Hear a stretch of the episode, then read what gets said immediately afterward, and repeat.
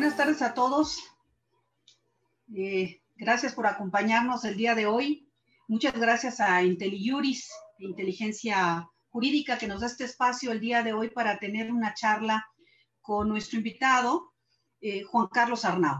Eh, hoy vamos a abordar un tema que es de interés técnico, pero también de interés general de muchos de quienes nos acompañan el día de hoy y que está relacionado con dónde estamos parados en el turismo y qué es lo que sigue considerando la etapa de la pandemia en la que nos encontramos. Antes que nada, quisiera pues darle la bienvenida. Juan Carlos, muchas gracias por estar acá con nosotros el día de hoy. Hemos gracias, gracias a ti. De compartir este espacio. Eh, eh, muchos de los que ya nos acompañan eh, el día de hoy seguramente conocen tu amplio currículum. Quienes no lo conocen, también pueden visitar la página de IntelliJuris para conocer tu amplia experiencia en la Administración Pública Federal, porque pues sí, prácticamente son muchos años, no quiero decir cuántos, Juan Carlos, eh, de transitar en el sector público, pero también tienes la perspectiva del sector privado y también la del sector académico y sector social. Y eso es muy interesante porque te permite tener una opinión multidisciplinaria de lo que estamos, de lo que estamos viviendo en el turismo y sobre todo, incluso desde la perspectiva que es la que me ocupa desde la perspectiva regulativa y jurídica y cómo se interrelacionan todos estos, estos temas en, una, en un sector tan apasionante, un fenómeno como lo es el turismo, y que hoy justo 11 de marzo, hay que decirlo, con lo que vamos a dar inicio a esta, a esta charla con nuestro experto eh, hoy, que además estuvo en la Secretaría de Turismo, fue director en general del turista, sabe cómo se opera el turismo y sabe también desde la perspectiva de planeación cómo entenderla. Juan Carlos también tuvo oportunidad de estar en la Secretaría de Gobernación, o sea que también entiende los fenómenos de la gobernanza y de la política pública desde la perspectiva del turismo. Además, él es eh, politólogo con muchas especialidades y ya se las iré comentando a lo largo de esta plática. Pero, pero bueno, nos encontramos hoy, Juan Carlos, 11 de septiembre, es decir, seis meses ya desde que la Organización Mundial del Turismo pues determinara inicio de la pandemia, normalmente en el mundo, aunque, eh, digamos, primeros casos ya se habían presentado en Asia hacia finales de, del 2019 y, por supuesto, también en México, teniendo un primer caso hacia finales del mes de febrero, pero ya determinada eh, formalmente por la Organización Mundial de la Salud, la pandemia, el 11 de marzo. Hemos atravesado muchos meses y ha habido diferentes espacios de conversación, Juan Carlos, en donde se han analizado los efectos, voy a decir, numéricos, económicos que ha enfrentado el turismo estos meses, cómo hablamos de más de 120 millones de empleos en riesgo, cómo hablamos de miles de empresas en el mundo eh, que entraron en procesos de crisis y de quiebra y de cierre, cómo prácticamente la movilidad en el turismo se cerró al 95% desde la perspectiva de las fronteras, pero del transporte aéreo, terrestre, marítimo, todos estos datos que se han acumulado durante todos estos meses y las reflexiones de los primeros pasos. Me gustaría comenzar a, preguntarte, eh, considerando que eh, la Organización Mundial de la Salud desde los primeros meses eh, se puso en contacto con la Organización Mundial de Turismo, para trabajar lo que serían los primeros protocolos, las primeras recomendaciones de cómo enfrentar esta pandemia, cómo em, transitar con ella y cuáles eran las medidas inmediatas que los países tenían que tomar eh, para poder hablar de una posible reapertura gradual, si bien lenta, gradual, pero apertura de la actividad turística que sabemos que pues el insumo fundamental es la experiencia y eso implica movilidad y tránsito teniendo estos primeros protocolos internacionales que además hemos platicado que en los siguientes meses internalizaron en México.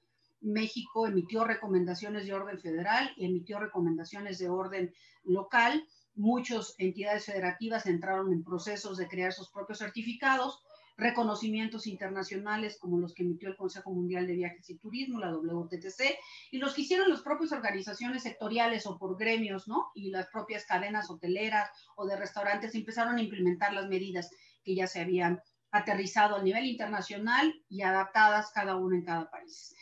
¿Qué dirías, Juan Carlos, o qué nos podrías comentar de qué es lo que sigue en el turismo, derivado de todas estas conversaciones que tú has tenido en otros foros, lo que has estudiado, ¿Y qué nos puedes compartir que identificas de primer saque como qué sigue para el mes de, de septiembre, octubre y para los próximos meses, atendiendo que, pues sí, la pandemia, dado que hoy seguimos sin tener vacuna, hemos escuchado lo que ha pasado con ello, eh, sin tener un medicamento un tratamiento, salvo las medidas que ya sabemos de sana distancia y el uso de cubrebocas, que deben ser, eh, a juicio incluso ya de la WTTC, obligatorias a nivel de, de los países. ¿Cómo, ¿Cómo, aprecias tú qué es lo que sigue y cómo, cómo dirías tú que, que, debemos ya estar reflexionando en torno a esta materia? Y bienvenido nuevamente, Juan Carlos. Muchas gracias, Rosario. Pues buenas tardes.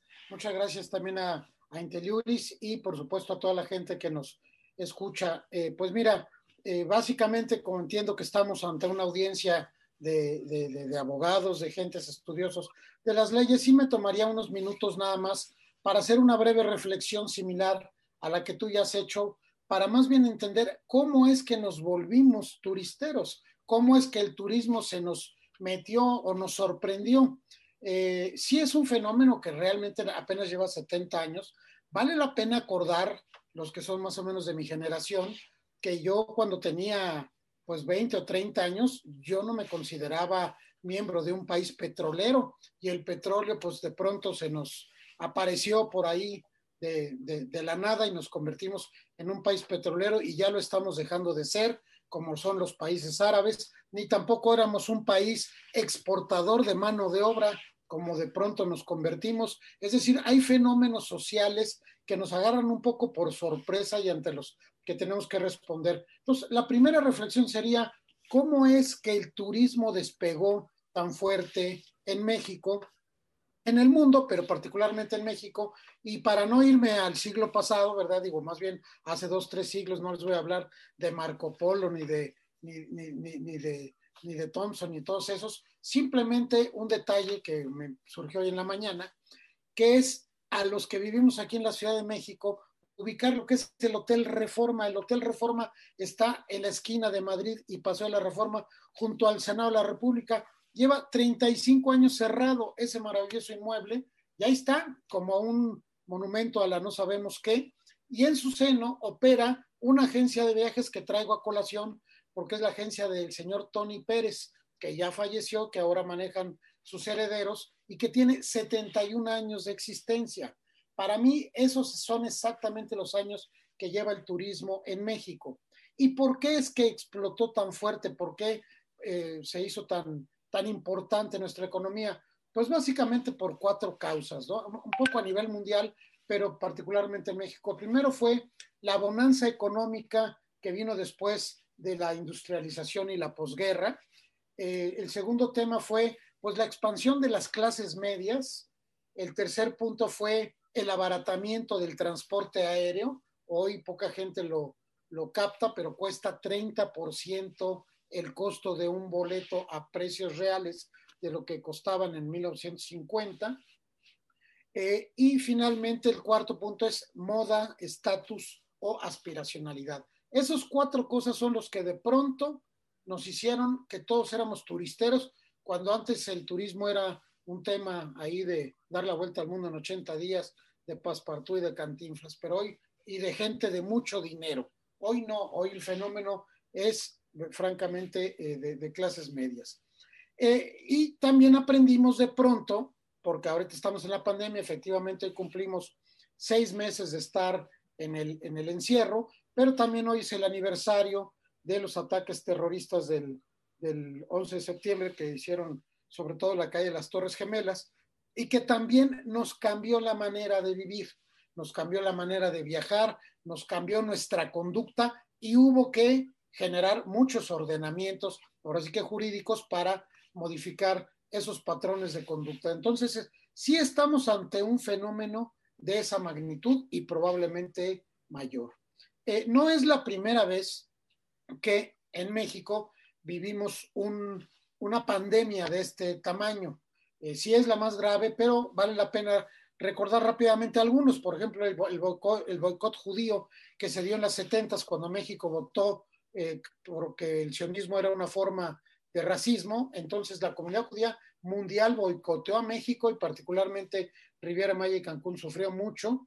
Eh, por supuesto, los temblores y los huracanes, sabemos que en Cancún y Riviera Maya eh, han pegado los huracanes más fuertes del último siglo y eso también fue sumamente grave. Los movimientos sociales, particularmente ubicamos lo del APO en Oaxaca, eh, la inseguridad, inclusive el turismo cinegético, que tú sabes que en la frontera norte de pronto desaparecieron por ahí algunos cazadores norteamericanos y nos boicotearon. Eh, hace apenas 11 años vivimos el H1N1, también temas del terrorismo como el, el World Trade Center de hoy, pero también recuerden ustedes la época de los secuestros a Cuba, que secuestraban aviones a Cuba y la gente tenía miedo porque pensaba que le iban a secuestrar a Cuba. Lo de las FARC en Colombia, que de pronto aprendimos que había más de 20 mil gente secuestradas, así que cualquiera que fuera a Sudamérica corría el riesgo de terminar secuestrado ahí en la sierra colombiana. El tema del País Vasco o de, o de eh, Israel en sí mismo, pero también en México pues ya vivimos el sargazo, y temas ya muy coyunturales como el alcohol adulterado o los asesinatos notables, muy mediáticos. Todo esto son eh, temas que ponen a prueba la industria turística y que comprueban su resiliencia.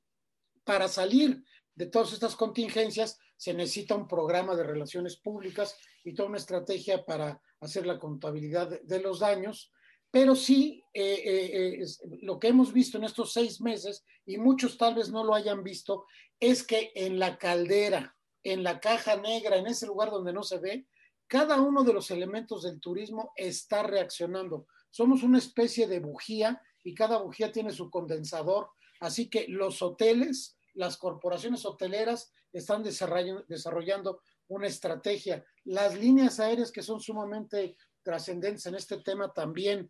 Otros tipos de modalidad que tú conoces bien, como los tiempos compartidos a las propiedades vacacionales, es también generando eh, eh, medidas no nada más de mercadotecnia, sino de refundación de su manera de trabajar para poder eh, resurgir. Y cada país está inmerso desarrollando una estrategia de país.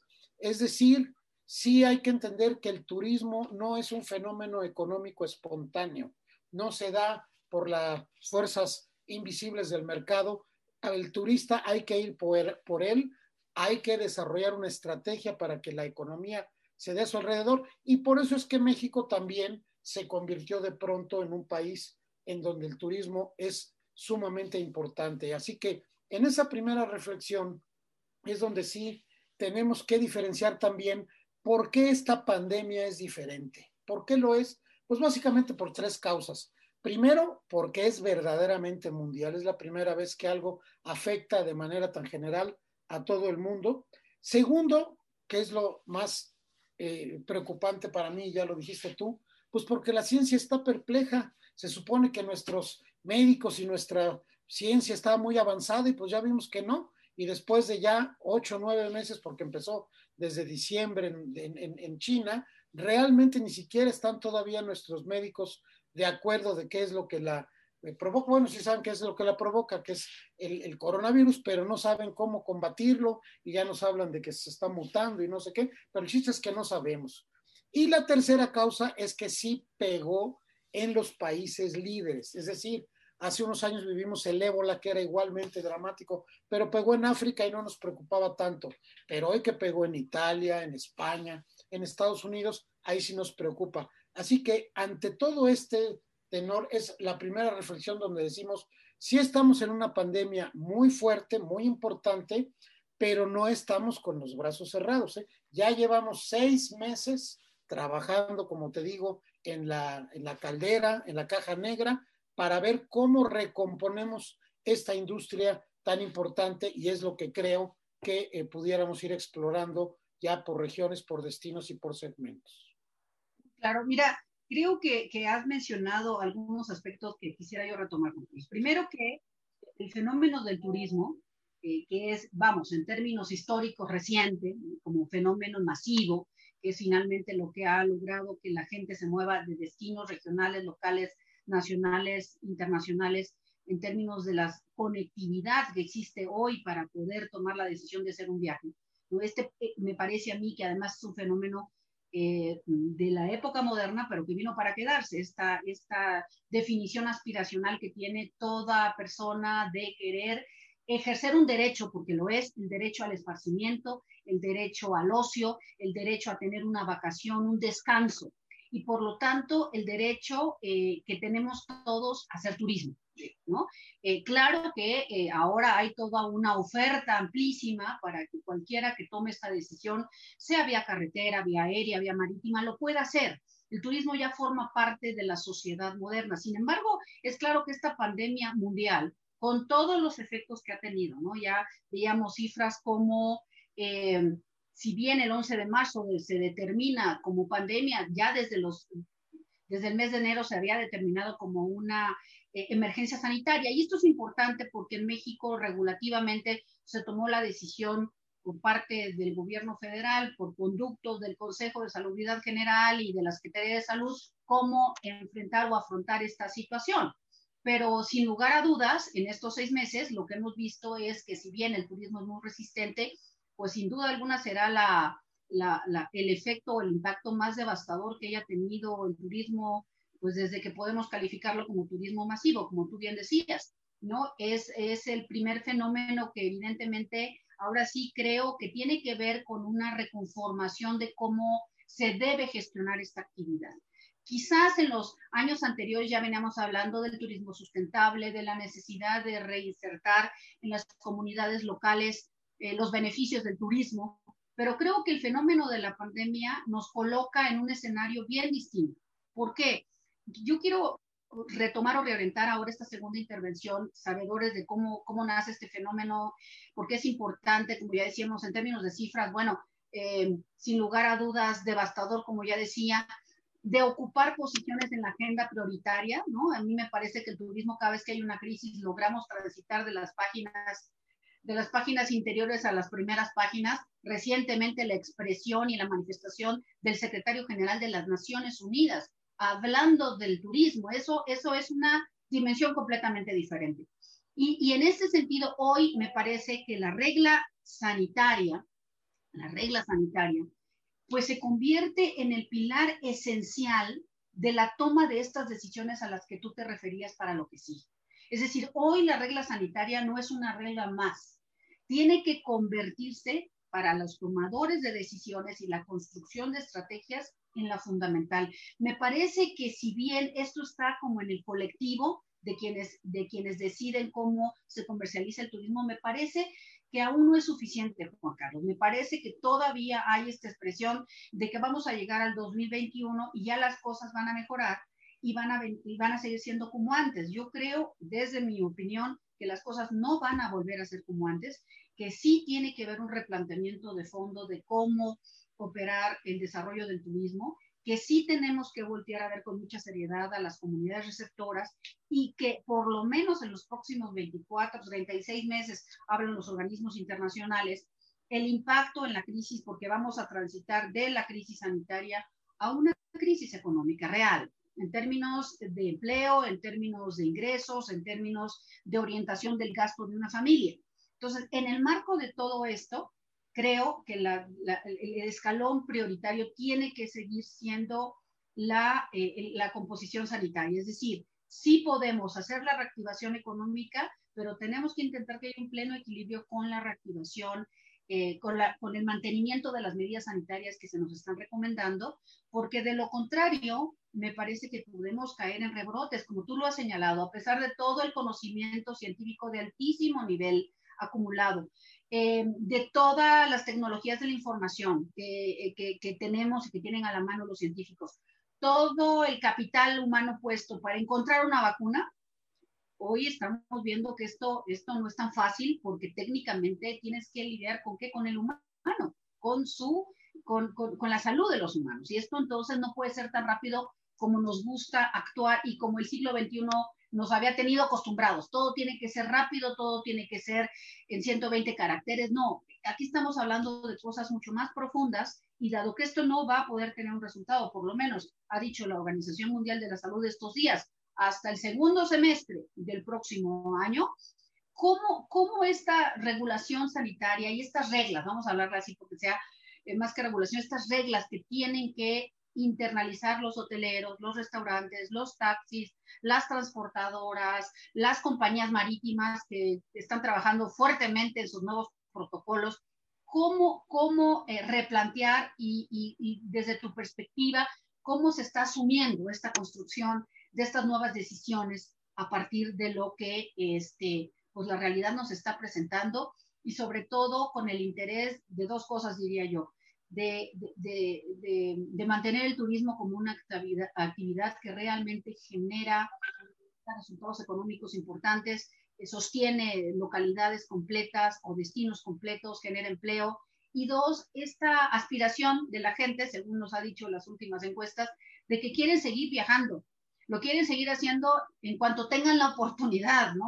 ya, hablamos de que hay destinos, ayer escuchaba en el caso de Quintana Roo, en donde están pensando que para diciembre van a llegar hasta el 60 o 70% de ocupación, y cómo seguir insistiendo en que tenemos que seguirnos cuidando, aunque sean, vamos a llamarle, con medidas que te limitan o que te causan molestia, finalmente, en tu ámbito de actuación. Claro que sí, Rosario. Mira, yo creo que has tocado un punto muy importante. Volviendo a la analogía esta de los atentados del World Trade Center, que cambió la manera de viajar y que antes queríamos llegar media hora antes al, al aeropuerto, hoy tenemos que llegar de dos a tres horas antes y aceptamos que nos quitaran los zapatos y hacer colas tremendas. Y todo eso era un tema logístico únicamente de la aviación. Hoy se vuelve un tema sanitario. Entonces, por supuesto que hay culturas como la japonesa o la coreana que desde hace muchos años usan el tapabocas, pero nosotros ahora ya no, ahora por primera vez vemos que ya va a tener que ser nuestra manera cotidiana de, vestir, ya, y por supuesto la sana distancia y el lavarnos las manos. Pero aquí yo lo que sí veo es que, como hablé primero de un fenómeno turístico, hoy creo yo que no es uno solo, son cinco, cinco. Tú destacaste algo muy importante que el secretario general de las Naciones Unidas habla sobre turismo. Esto es muy, muy atípico. Siempre el secretario de la Organización Mundial de Turismo hablaba de turismo, pero no el secretario general. Esto quiere decir que el turismo está ya como una actividad completamente difundida, es una actividad mundial cotidiana. Y en ese sentido, sí creo que para llegar a esta conclusión es diferente el turismo de sol y playa, que es en el que México ha destacado, porque ahora pues efectivamente para ir a la playa pues vamos a tener que ver que haya ahí un cuadrito para que haya una capacidad de carga, que haya una manera de ver que si en una playa entraban 400 gentes, pues hoy entren 100 gentes y que a lo mejor hay que reservar. Ayer estaba yo oyendo ya los mecanismos, tanto en Cancún como en Acapulco, que se están ligando con los establecimientos que están en la playa para que la gente reserve y entonces sabe que no hay lugar a las 11, pero puede ir a las 4 o tiene que reservar para mañana, cosas que nos parecían inconcebibles hace seis meses y eso es para el turismo de sol y playa. Pero algo muy diferente es para el turismo cultural. Tenemos que ver en nuestras ciudades coloniales, en nuestros pueblos mágicos, que esto va a afectar mucho a lo que eran los circuitos. La gente en lugar de ir ahora a circuitos, yo creo que se va a concentrar en primer lugar, ya no en los viajes independientes, sino en los viajes organizados y a un país o a un destino. Es decir, ahora mejor me voy a ir tres o cuatro días a un lugar donde sé que alguien ya me recomendó que el hotel está muy limpio y que las actividades a las que voy a hacer son muy limpias, lo cual va a tener un efecto positivo en la sustentabilidad. Otro tema muy importante es el turismo de reuniones y de negocios, que ha sido sumamente afectado porque ya se había hecho una práctica cotidiana de, todas las empresas de tener sus reuniones este, mensuales o de ventas o de lo que fuera en congresos y convenciones, que esos van a cambiar muchísimo y hoy pues ya se vio que van a ser eh, al menos híbridos, una parte online, otra parte este, eh, física, este, con mucho menos frecuencia. O sea, viene todo un cambio que nadie es realmente capaz ahorita de, pronosticar, ese es el tercero. El cuarto, que es ahorita el más afectado, es el turismo, más afectado en sentido positivo, perdón, el más beneficiado es el turismo de naturaleza, en donde efectivamente el tema de la sustentabilidad e inclusive del turismo rural y está encontrarnos y buscar el, menor eh, hacinamiento posible, pues va a traer aspectos positivos para esos segmentos turísticos que de pronto no eran tan masivos. Y el último, que ya son los especializados, como el turismo médico, el turismo de lujo, el turismo deportivo, el turismo educativo, tienen otra dinámica. Es decir, estamos hablando ya de cinco diferentes actividades, cada una a cual más especializada. Y en todos ellos, este tema regulativo que tú has marcado, por primera vez también vemos, y tú tuviste esta experiencia muy interesante en Quintana Roo, de pedirle a los mismos prestadores de servicios que participaran en el diseño de las normas. ¿Para qué? Para que no fuera un invento de un agente del escritorio que no sabe cómo se opera un restaurante o cómo se opera un hotel y que entonces ellos mismos hicieran los protocolos cumplibles, los protocolos razonables. Esos ya están diseñados, ya están trabajados. Se, ha, se le ha dado muchísimo mayor importancia hoy a esos protocolos que en el pasado, antes eran nada más como un requisito este, operativo y se nos olvidaba cuando hoy vemos que es una demanda del consumidor, del turista, y por lo tanto van a tener mucho mayor importancia, sobre todo porque, eh, que es con lo que quisiera yo terminar esta segunda intervención mía, que el objetivo central en el que todos estamos eh, eh, ocupados es en recuperar la confianza del consumidor.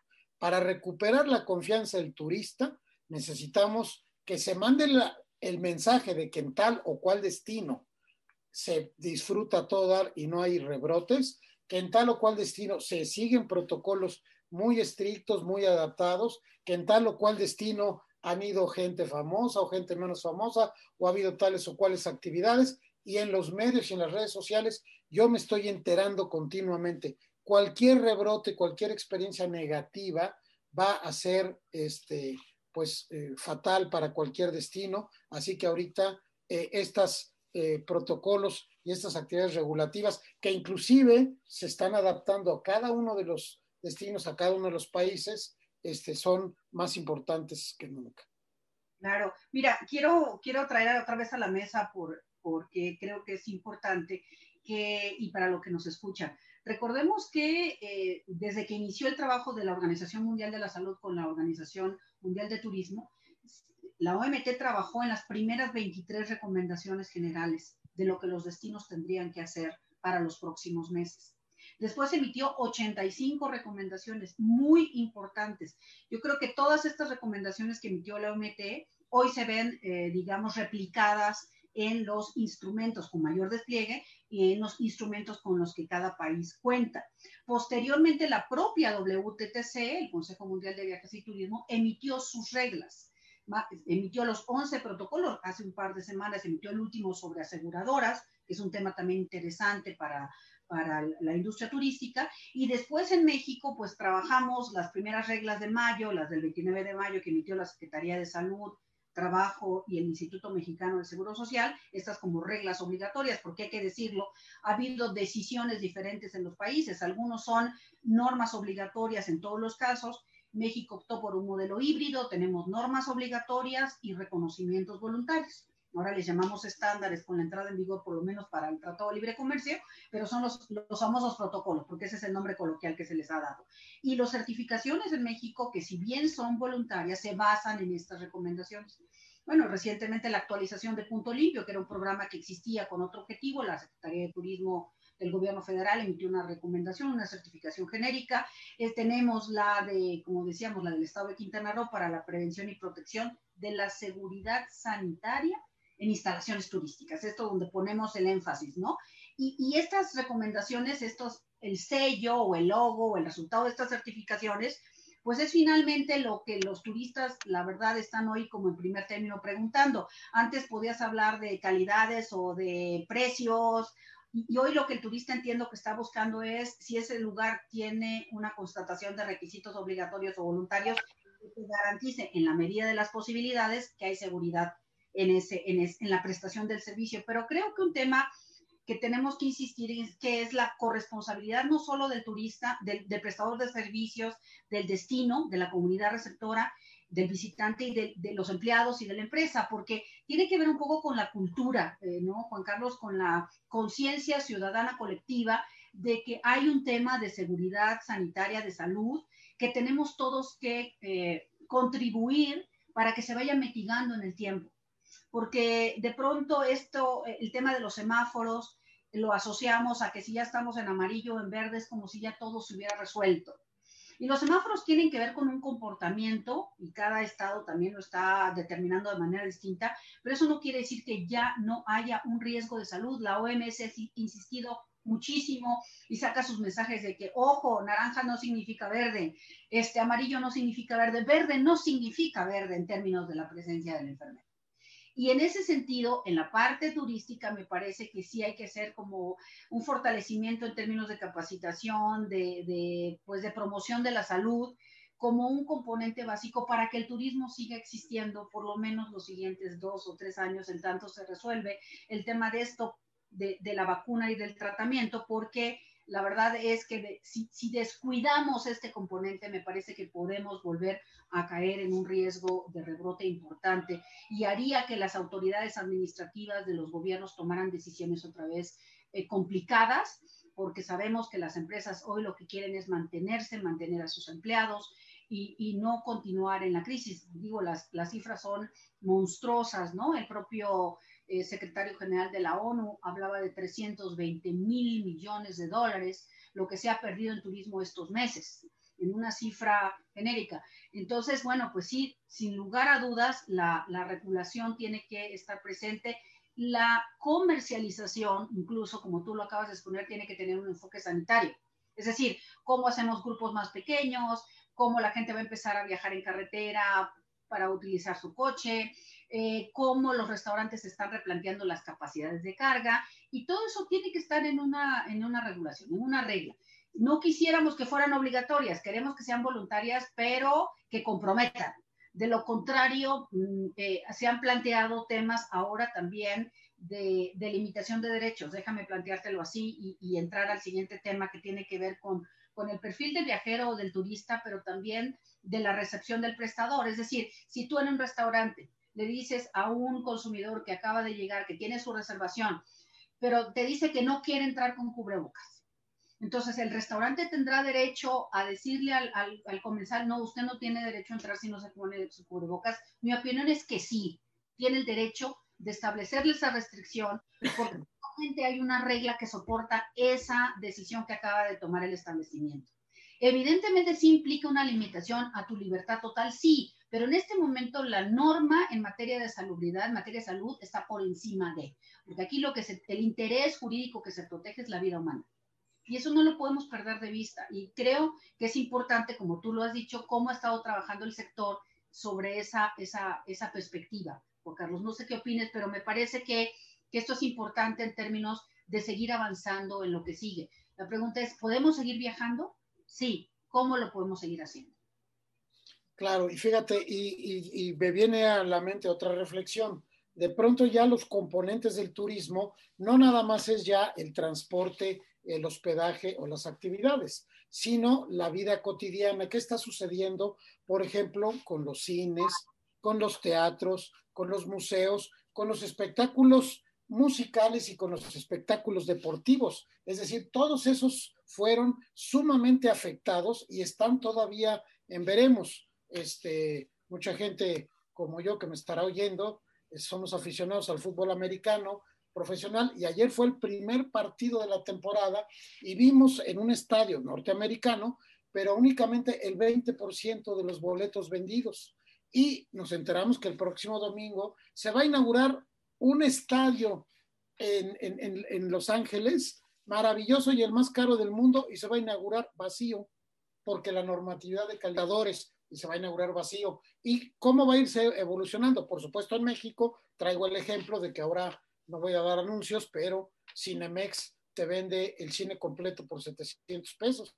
O sea, con 700 pesos eres dueño de toda la sala y máximo puedes llevar a 20 invitados. Esas cosas que antes eran como increíbles y que no nos parecen tal vez rentables, eh, son una realidad. Los conciertos musicales ahora están ya con este tema de los corralitos para que pueda haber capacidad de carga y puede haber cierta convivencia, ya, ya hablé de los espectáculos deportivos, pero esto es parte de la vida cotidiana, pero también la parte del, del, atractivo turístico. Un festival de jazz de Quintana Roo, el Festival Hey de, de Huatulco, de Jalapa, todos estos, el Festival Cervantino. Ahora vamos a ver el desfile de muertos, ahora en noviembre, que nos acaban de decir que también va a ser este, en línea. Bueno, son cosas que, que, que esperamos, todos esperamos que este año fatídico sea como una referencia por supuesto que sacamos del archivo, viendo todos tus libros tan bonitos que tienes ahí atrás, sacamos las fotografías de las pandemias del 1900, 1910, para ver que sí hubo pandemias fuertes, que sí impactaron, pero se nos había olvidado. Y también sí quiero traer a colación algo que está impactando positivamente al turismo, y es este tema catastrofista, es decir, no nada más la pandemia, también el cambio climático, o que ahí viene un meteorito, o que se va a caer la, la capa de ozono, hace que este tema catastrofista, ya sentimos que somos la última generación o la penúltima generación, híjole, yo todavía no he ido al Taj Mahal y no he ido a, a, la, a, las barrancas del cobre y no he ido al cañón del sumidero, pues voy a ir. O sea, ya no pospongo tanto esos sueños que tengo y ya los quiero hacer si no este año, porque ya vi que no, pero el 21 o el 22 a más tardar. Eso es un impulso adicional al turismo que está trayendo, sobre todo algo en lo que México tiene mucho que aportar y eso es lo que yo quisiera eh, dejar para esta siguiente intervención, la innovación y la creatividad. Es decir, ahorita las historias que podamos crear en lugares medios, de veras, no, no estoy hablando de romanticismo, es de, de veras, lo que quiero yo es vivir dos o tres días diferentes y para eso las opciones se me multiplican. Y estoy descubriendo que en México hay muchísimos, ya no voy a hablar de lo trillado de los pueblos mágicos, pero eh, de las ballenas, de las mariposas, de las luciérnagas o del mismo desierto, lugares, o, o, o ayer hay una excelente eh, ponencia de Alejandra Zorrilla y Luis Eduardo Arroz de Jalapa. Jalapa te hacen un programa de cinco días en Jalapa. Antes nunca se me hubiera ocurrido a mí ir cinco días a Jalapa. Bueno, pues con cinco días no me alcanza para ver todo lo que hay que ver en Jalapa y prefiero ya nada más trasladarme a un lugar. Es decir, ahorita sí, la innovación y la creatividad de los guías de turistas, de los eh, desarrolladores del turismo a nivel local, de lo que son las DMCs y los clústeres como el de Monterrey, están poniéndose las pilas. Es el mensaje que quiero dejar de manera muy, muy positiva para poder captar a este turista, que también sabemos que se va a impactar al menos la mitad. Es decir, únicamente va a haber la mitad de los turistas que viajaban, por lo tanto van a estar más competidos, pero sí el, eh, fenómeno económico va a estar mucho más racional, mucho más medido, menos ambicioso. La gente sabe que las inversiones en turismo van a tener que ser ahora rentables a mínimo cinco o seis años, pero sin duda se va a seguir invirtiendo en turismo, se va a seguir este, desarrollando el turismo y toda esta capacidad regulativa, ya no nada más para la operación, sino para el fomento, también es muy importante. Es decir, los bancos, los sectores financieros, los mecanismos de coinversión, todo eso yo pronostico que se tiene que facilitar, se tiene que modernizar, se tiene que simplemente adaptar a esta nueva circunstancia para que el capital pueda fluir de una manera mucho más este, armónica y sencilla. Fíjate que quisiera retomar esto último que tú señalas de, de efectivamente, me parece que la condición de la pandemia nos invita a, a visitar México, digamos, ¿no? Todo, este, toda esta gente que tomaba la opción de salir al extranjero, en México hay todas estas maravillas y las podemos hacer por vía carretera, que, bueno, ahí se ha mencionado que el tema de la seguridad tendrá que tener su propia estrategia para que nos podamos sentir seguros de desplazarnos por nuestras carreteras, pero regionalmente hay grandes oportunidades. Te vas a sentir más cómodo como turista. Ah, la, la, oferta hotelera y restaurantera es de primer nivel la que tenemos en México. Eh, y creo que es una, como tú dices, voltear a ver a estas localidades. Yo he insistido en que es, es, un, es oportuno o pertinente en este momento sí voltear a ver alguna reforma a la Ley General de Turismo y su reglamento, eh, porque además el tema de, de, de salud tendría que ser incorporado. Recuerdo la primera vez que, antes de hablar de ley general de turismo, cuando hablábamos de ley federal en los años 90, las primeras aproximaciones a lo que le llamábamos en ese entonces desregulación administrativa y luego inventamos el tema de facilitación y luego inventamos, y te incluyo Juan Carlos y otros colegas, el tema de mejora regulatoria y ya se quedó para el turismo, ¿no? Y afortunadamente lo siguen ocupando. Ahora cuando yo oigo en los programas o leo modernización normativa regulativa, yo digo, espero que nunca se pregunten quién lo inventó, porque la verdad ya afortunadamente ya está en los documentos. Y, y lo único que queríamos con eso era generar un espacio para entender que la norma tiene que ser flexible, que se tiene que adaptar. Y hoy está en el momento de adaptarse. Me parece que es necesario reformar las normas oficiales mexicanas. ¿Por qué? Porque esto que tú señales de la manera en cómo se va a operar los, el comportamiento en los viajes, determinar porque yo creo que tratándose de materia de sanidad sí debe prever esto, debe preverse, si no a nivel de una norma oficial, puede ser una norma de emergencia, una norma técnica de referencia, en que se tiene que determinar que en un transporte no pueden ir al 100%, que a lo mejor tienes que viajar al 70 o el 60%, ya como una regularidad, porque el fenómeno va a estar con nosotros mucho tiempo, no va a estar un par de meses, va a estar mucho tiempo. Esto ya lo han dicho los expertos, no, no lo decimos nosotros nada más desde el sector turismo, sino lo dicen los expertos, los expertos del sector salud internacional.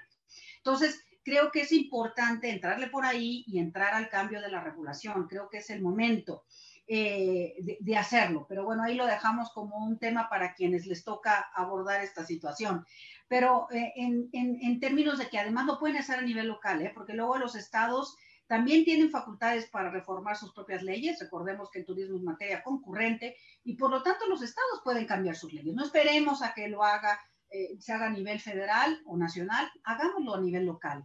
Y los municipios también pueden emitir bandos de policía y buen gobierno en donde se puedan regular ciertos aspectos de las capacidades de carga, de la movilidad, no para dificultar o para generar obstáculos a la actividad, sino con una perspectiva de salud y trabajada con los propios prestadores. Es la mejor manera, porque creo que así la gente va, a ir recuperando la confianza, ¿no? De poderse subir a un avión, de, en un transporte terrestre, etcétera. Y esto que tú dices de, lo, de, la intención del viajero de decir, eh, porque pues todos los fenómenos efectivamente afectan al turismo, ya lo decían, los fenómenos naturales, los fenómenos de salud, los fenómenos económicos, todas estas crisis golpean la resistencia del sector, ha mostrado ser muy resistente, muy resiliente, pero sin lugar a dudas esto que estamos atravesando pues sí es inédito y por tanto me parece que la creatividad y la innovación, la incorporación de las tecnologías de la información será central para que la gente pueda seguir viviendo la experiencia y hacer uso de ese derecho.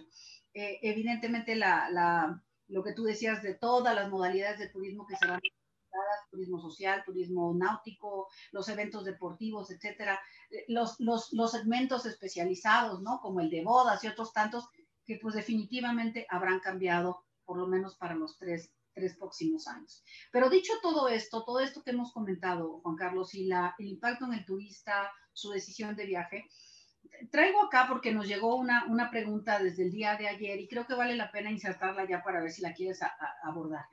Eh, nos preguntaban, por ejemplo, que en el marco de todo esto, ¿cómo observas que el mercado se va a comportar en términos de precio, calidad, servicio y regla sanitaria? ¿Por qué? Porque finalmente a lo mejor algunos aspiran a que como hay menos movilidad, pues a lo mejor los precios van a bajar. Y entonces va a ser más barato viajar ahora a destinos que antes no habías pensado o ir a determinado hotel. Eh, no sé, ¿qué, piensas tú de esto? ¿Será un riesgo que entremos en una política de baja de precio o no? Y si esto tiene una relación directa con que, pues ante menor capacidad por la regla sanitaria, pues a lo mejor el precio va a tener que ser más alto porque vas a tener menos rentabilidad, que es también todo un nuevo planteamiento para el sector, ¿no? Pero ahí te dejo esta primera pregunta. Claro. Bueno, yo creo que este tema de precio, claro que le preocupa mucho a los empresarios. Lo que yo he visto es lo siguiente, es una respuesta mezclada. Por ejemplo, los grandes hoteles ya sabemos que esos buffets por los que México era muy conocido en todas las playas mexicanas, bueno, pues ahorita van a tener que sufrir un tiempo porque los buffets abiertos van a estar restringidos y el turista ya no los espera. Lo que espera es una comida eh, más sana, más acotada, más preparada en raciones individuales, más que en raciones colectivas. Eh, el precio sigue siendo importante para generar el interés, para despertar el interés, pero no para cumplirlo. Eh, es sorprendente la cantidad de hoteles que hay en México, ¿eh? en México, y tal vez no mucha gente lo sepa, que cobran 10 mil pesos diarios. Ahora sí que esos antes no lo sabía. Hay todo un segmento de lujo muy sofisticado que además los valen, ¿eh? Los valen. O sea, 500 dólares o 1000 dólares ya no es raro en, México encontrar ese tipo de hoteles que antes nada más estaban en, en Europa o en las islas del Caribe. Y hay mercado, hay mercado de mexicanos que precisamente estarán dejando de viajar a lugares muy lejanos para ir acá. O sea, sí hay una sed de viajar y por lo tanto va a haber un atractivo para que el inversionista le entre, pero el que no tiene esas cantidades para gastar, sí va a haber ofertas, ya está viendo muchas ofertas en vuelos, ya está también la tendencia ahora de que quieren publicar el TUA por separado de la tarifa para que la gente entienda cuánto cuesta realmente el avión, cuánto se está llevando la aerolínea y cuánto se está llevando el gobierno por los impuestos y por los costos operativos para que haya publicidad de a 200 pesos, eh, volar de aquí para allá por 200 pesos o 500 pesos o 600 pesos. Todo eso va a haber mucho. Este, pero yo sí creo que la gente no está buscando el precio ya como el principal detonador para salir, sino despertó su interés, pero ahora lo importante es cerciorarme de que hay políticas sanitarias adecuadas al lugar al que voy a ir y además ya no voy a asumir tantos riesgos. Aquí se da un debate interesante, no tengo la solución, pero nada más por sí, por, por, por estimular a la gente. Dice, bueno, ¿y por qué los aviones en México van llenos? O sea, Delta Airlines fue la única línea en Estados Unidos que lo hizo de manera unilateral de, de, de, de dejar su, su, fila central sin vender. Operó al 60%, pero no por una disposición de ley, sino por una decisión interna. Los aviones dicen es que yo no puedo salir si no traigo mi 90, 92% de factor de ocupación. Pues el del, del autobús dice, pues yo tampoco. Y el del teatro dice, pues yo tampoco puedo abrir si no puedo vender todos los lugares. Entonces, ahorita ya estamos en, en, ese jaloneo de por qué tú sí, por qué yo no. Entonces, es realmente una decisión unilateral. La gente también ya sabe que, pues, viajar en avión eh, este, es, no es un motivo de contagio si tomo las previsiones adecuadas, pero también si mi turista que está a mi lado no me, no me contamina. Eso tampoco lo puedo yo este, propiciar. Así que esa parte, pues necesito yo este, volverla a, a, recapacitar. Entonces, todo este tipo de modalidades y de aspectos este, eh, independientes van a conformar una nueva oferta turística. Es decir, mi respuesta a esta pregunta es, el precio sí va a ser importante, para generar el interés preliminar, pero no va a ser el determinante de la decisión final de compra. Y la reflexión adicional que te quería yo decir es que el turismo en México es mucho más importante que en otros países. Poca gente sabe que tenemos más de 200 millones de viajes al año. Es decir, viaja 1.3 veces la población mexicana. Claro que la alemana viaja siete veces, pero, por ejemplo, Islandia nada más tiene 400 mil habitantes y tiene 2 millones de turistas, o sea, recibe mucho más turistas extranjeros, las islas del Caribe también, Egipto también, o sea, el turismo nacional en muchos países no tiene la fuerza para poder seguir adelante. En México sí, México tenemos un mercado interno gigante, muy grande, que nos va a permitir poder transitar los próximos dos años sin problema, más esta cuestión geográfica extraña que tú conoces, de que tanto Estados Unidos como México estamos todavía en la lista negra para viajar a Asia y a Europa y pues tendremos que encontrar mecanismos para poder viajar eh, entre nosotros. Eh, da esta otra peculiaridad, hay que recordar que la frontera terrestre entre México y Estados Unidos sigue cerrada para el tráfico no esencial, pero la aérea no. Los vuelos han venido fluyendo en base a las decisiones comerciales de las aerolíneas. Entonces, la gente que se puede subir un avión pues puede viajar entre México y Estados Unidos. Nuestros hermanos de Latinoamérica, Centro y Sudamérica, no, allá sigue todavía detenido el tráfico aéreo, ya, ya llevamos seis meses. Es decir, todas estas peculiaridades simplemente nos van dando la oportunidad de revalorar la capacidad que tenemos como país y nuestras propias fortalezas. Se nos ha ido el tiempo volando, Juan Carlos, pero queremos decirle a quienes nos escuchan hoy que vamos a tener una segunda sesión o quizás una tercera y después quizás avancemos hacia un taller más técnico, a los cuales les voy invitando, pero se nos ha ido rápido y tenemos muchos comentarios, lo cual agradezco de la gente. Mira, yo quisiera retomar estas, e, esto, esto último que tú señalas. Uno, que, que los propios mercados van determinando, y esto es muy interesante en el turismo, el, turista y la propia, el propio prestador y cómo, cómo se han ido reacomodando las cosas y cómo en aras de, de salvar esta industria tan importante para México, eh, tenemos, hemos ido asumiendo incluso disposiciones eh, voluntarias como obligatorias por el bien de la propia industria, del propio sector. Esto que tú decías del turismo nacional, escuchaba algo a representantes del gobierno francés en una sesión que tuve en días pasados diciendo el mercado nacional francés no alcanza para sostener la industria turística francesa. Y tú lo que nos señalas aquí es el turismo nacional, nacional para México sí nos da para poder eh, avanzar por lo menos en el sostenimiento de la planta turística, digamos, ¿no?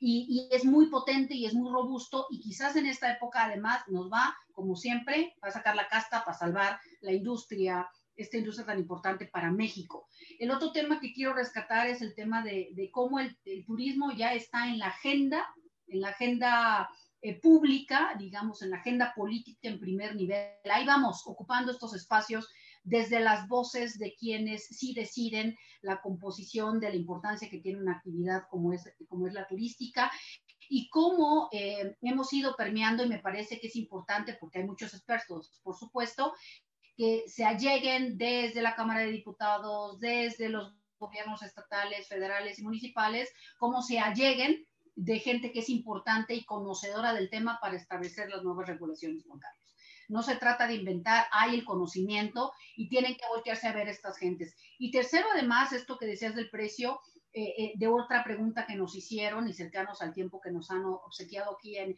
IntelliJuris, eh, el tema de si es esta la confusión que generó en un inicio tantas regulaciones que se emitieron, más de 1.300 a nivel estatal, más de 300 federales, muchas ya quedaron abrogadas por sí mismas, ¿no? Algunas fueron obligatorias por un par de meses, ¿no? Como el tema de las actividades esenciales y no esenciales. Y como mi recomendación, la verdad, sería que sí tenemos que tener un marco regulatorio básico obligatorio. Ese eh, me parece que es eh, ineludible en el compromiso y en la obligación a nivel estatal y a nivel federal. Una sola regulación. Sé que técnicamente nos cuesta mucho trabajo a, a muchas veces a los reguladores públicos tomar la vía de hacer una sola regulación. Nos gusta multiplicar al infinito y más allá, perdón, las regulaciones. Intentemos entender a quién va dirigida esta norma. Intentemos racionalizarla y construirla de la manera más eficiente, clara, concisa, transparente posible. Y hagamos una sola regulación. Que permanezcan las certificaciones que han dado buen resultado. Y sigamos trabajando en esto para generar confianza, para seguir construyendo en la confianza. Y eh, eh, diría, digamos, como consideración final, Juan Carlos, que eh, no olvidemos, yo me quedo con estas consideraciones de la OMT y de la WTTC, habiendo recomendado a los gobiernos europeos el uso del cubrebocas obligatorio y el uso de las pruebas rápidas obligatorias. Viene en las recomendaciones de CLIA para la industria de cruceros, en donde se van a aplicar pruebas rápidas, por lo menos esta, el uso de pruebas rápidas y cuestionarios muy minuciosos si quieres hacer un viaje en crucero. Es decir, me parece que incluso la industria turística está respondiendo, deja decirlo así, de manera más efectiva en la toma de medidas para proteger la salud de los viajeros y de los turistas. Incluso cuando no siendo obligatorio, han asumido la responsabilidad de decir, pues aquí es obligatorio y lo voy a aplicar para proteger a mi visitante. Entonces, quizás ha demostrado eh, y tiene que seguir construyéndose y elevándose a la medida de las circunstancias, ¿no? Tenemos que estar a la medida de las circunstancias eh, de orden técnico, Juan Carlos, porque a nosotros nos, nos interesa conservar la industria, conservar el sector. Eh, no digo industria para no entrar en un tema con, con, el Colegio de Turismólogos, pero al sector, a este fenómeno que, que, que, que da empleo a más de 200 millones de personas en el mundo, así lo hace en México, y sobre todo esta construcción, cómo ayudar al sector de las MIPIMES o las pymes, que es la mayor parte del sector que acompaña al, gran, al, gran sector de la hotelería, restaurante y demás, como, digamos, coadyuvar con las MIPIMES en estrategias de, mantenimiento de su planta productiva, de su planta laboral en el turismo. ¿No? Y, de esta forma, eh, eh, que los prestadores que están asumiendo esta responsabilidad continúen con ella, manden mensajes claros y contundentes de que para ellos lo más importante es la salud del viajero, no vender y vender y vender y vender, sino la salud del viajero y en consecuencia, ¿no? Poder sostener eh, el turismo que para este país es tan importante, más allá de perspectivas políticas, de visiones. Me parece que el turismo sí da la oportunidad, no sé qué opines tú, para construir cosas juntos. Eso me parece que los, todos los años, más de 25 años que tú y yo tenemos en esto, sí da un espacio para construir acuerdos y consensos. ¿no? Este, hemos transitado por diferentes visiones, diferentes administraciones, diferentes perspectivas, con CPTM, sin CPTM, con una Secretaría de Turismo muy robusta, con una Secretaría de Turismo menos robusta, con presupuesto, sin presupuesto, pero la industria me parece que, está saliendo adelante, eh, está siendo creativa, hay gente joven, además innovando eh, eh, para, hacer desarrollos en, el país. Y, creo que sí podemos dar una muestra muy clara de que en el turismo sí se puede construir juntos. Este, no, no, no nos dejamos contaminar. Claro que sí, Rosario, coincido por supuesto contigo y simplemente apuntaría dos cosas. Una, con esta visión del sector público que tú me, decías y que ahora tengo ya eh, dos años en el sector privado, sí te puedo decir que el sector privado es el que también está empujando porque haya regulaciones. Hay una gran preocupación para atacar la economía informal, para que haya certificación, para que no haya piratas, desde guías de turistas piratas, agencias de viajes piratas, operadores piratas, transportistas piratas. Eso es algo que el sector privado quiere combatir para que haya precisamente una certificación, una calidad y por lo tanto una normatividad que vas a poder cumplir, porque por supuesto que los informales o los piratas no cumplen absolutamente ninguna, ninguna certificación. Yo sí por eso coincido contigo que este tema de la normatividad, de la certificación, sigue siendo un tema muy importante que la Secretaría de Turismo Federal puede seguir cumpliendo sin necesidad de tener grandes presupuestos y que el tema de la promoción sí efectivamente es algo que hay que dejar en manos del sector privado.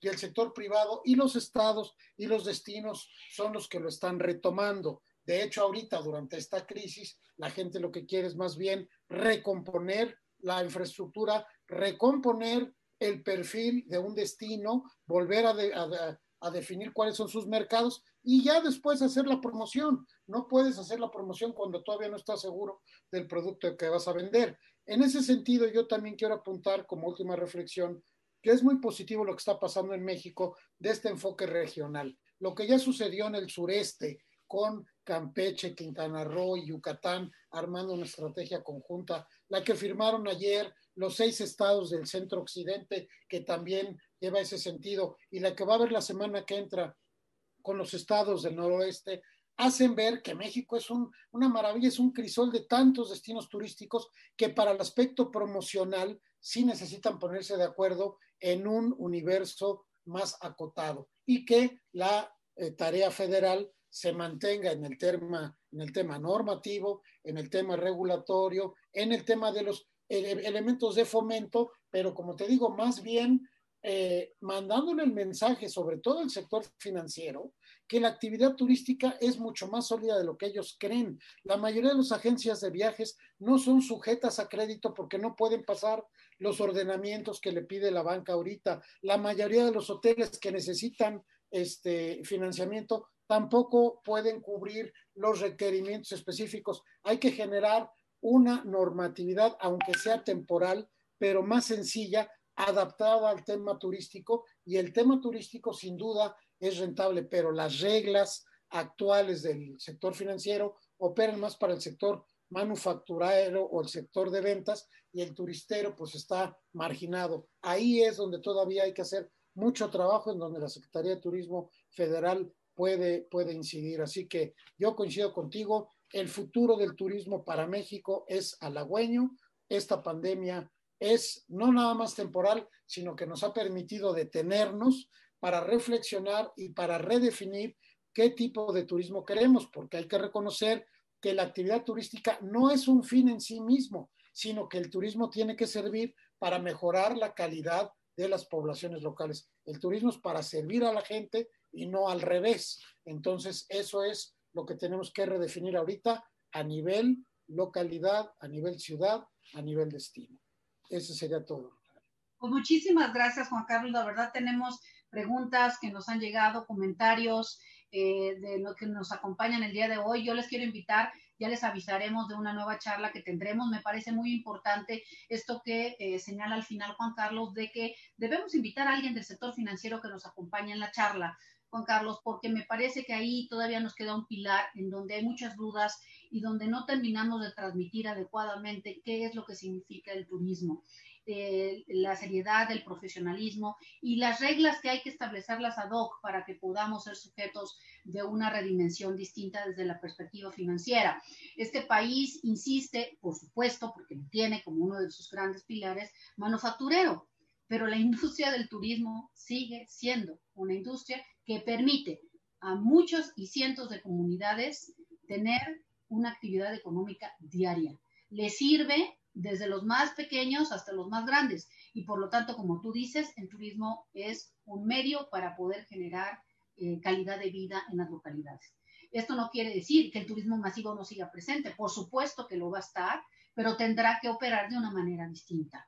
Y, y la pandemia, que nos va a dar muchos meses más de reflexión, permitirá, insisto, el sector privado, insisto que el turismo es del sector privado y desde lo local, ¿no? cómo, cómo relanzar esta nueva acción, eh, digamos, colectiva. Yo, yo quisiera hablar de una acción colectiva por el turismo.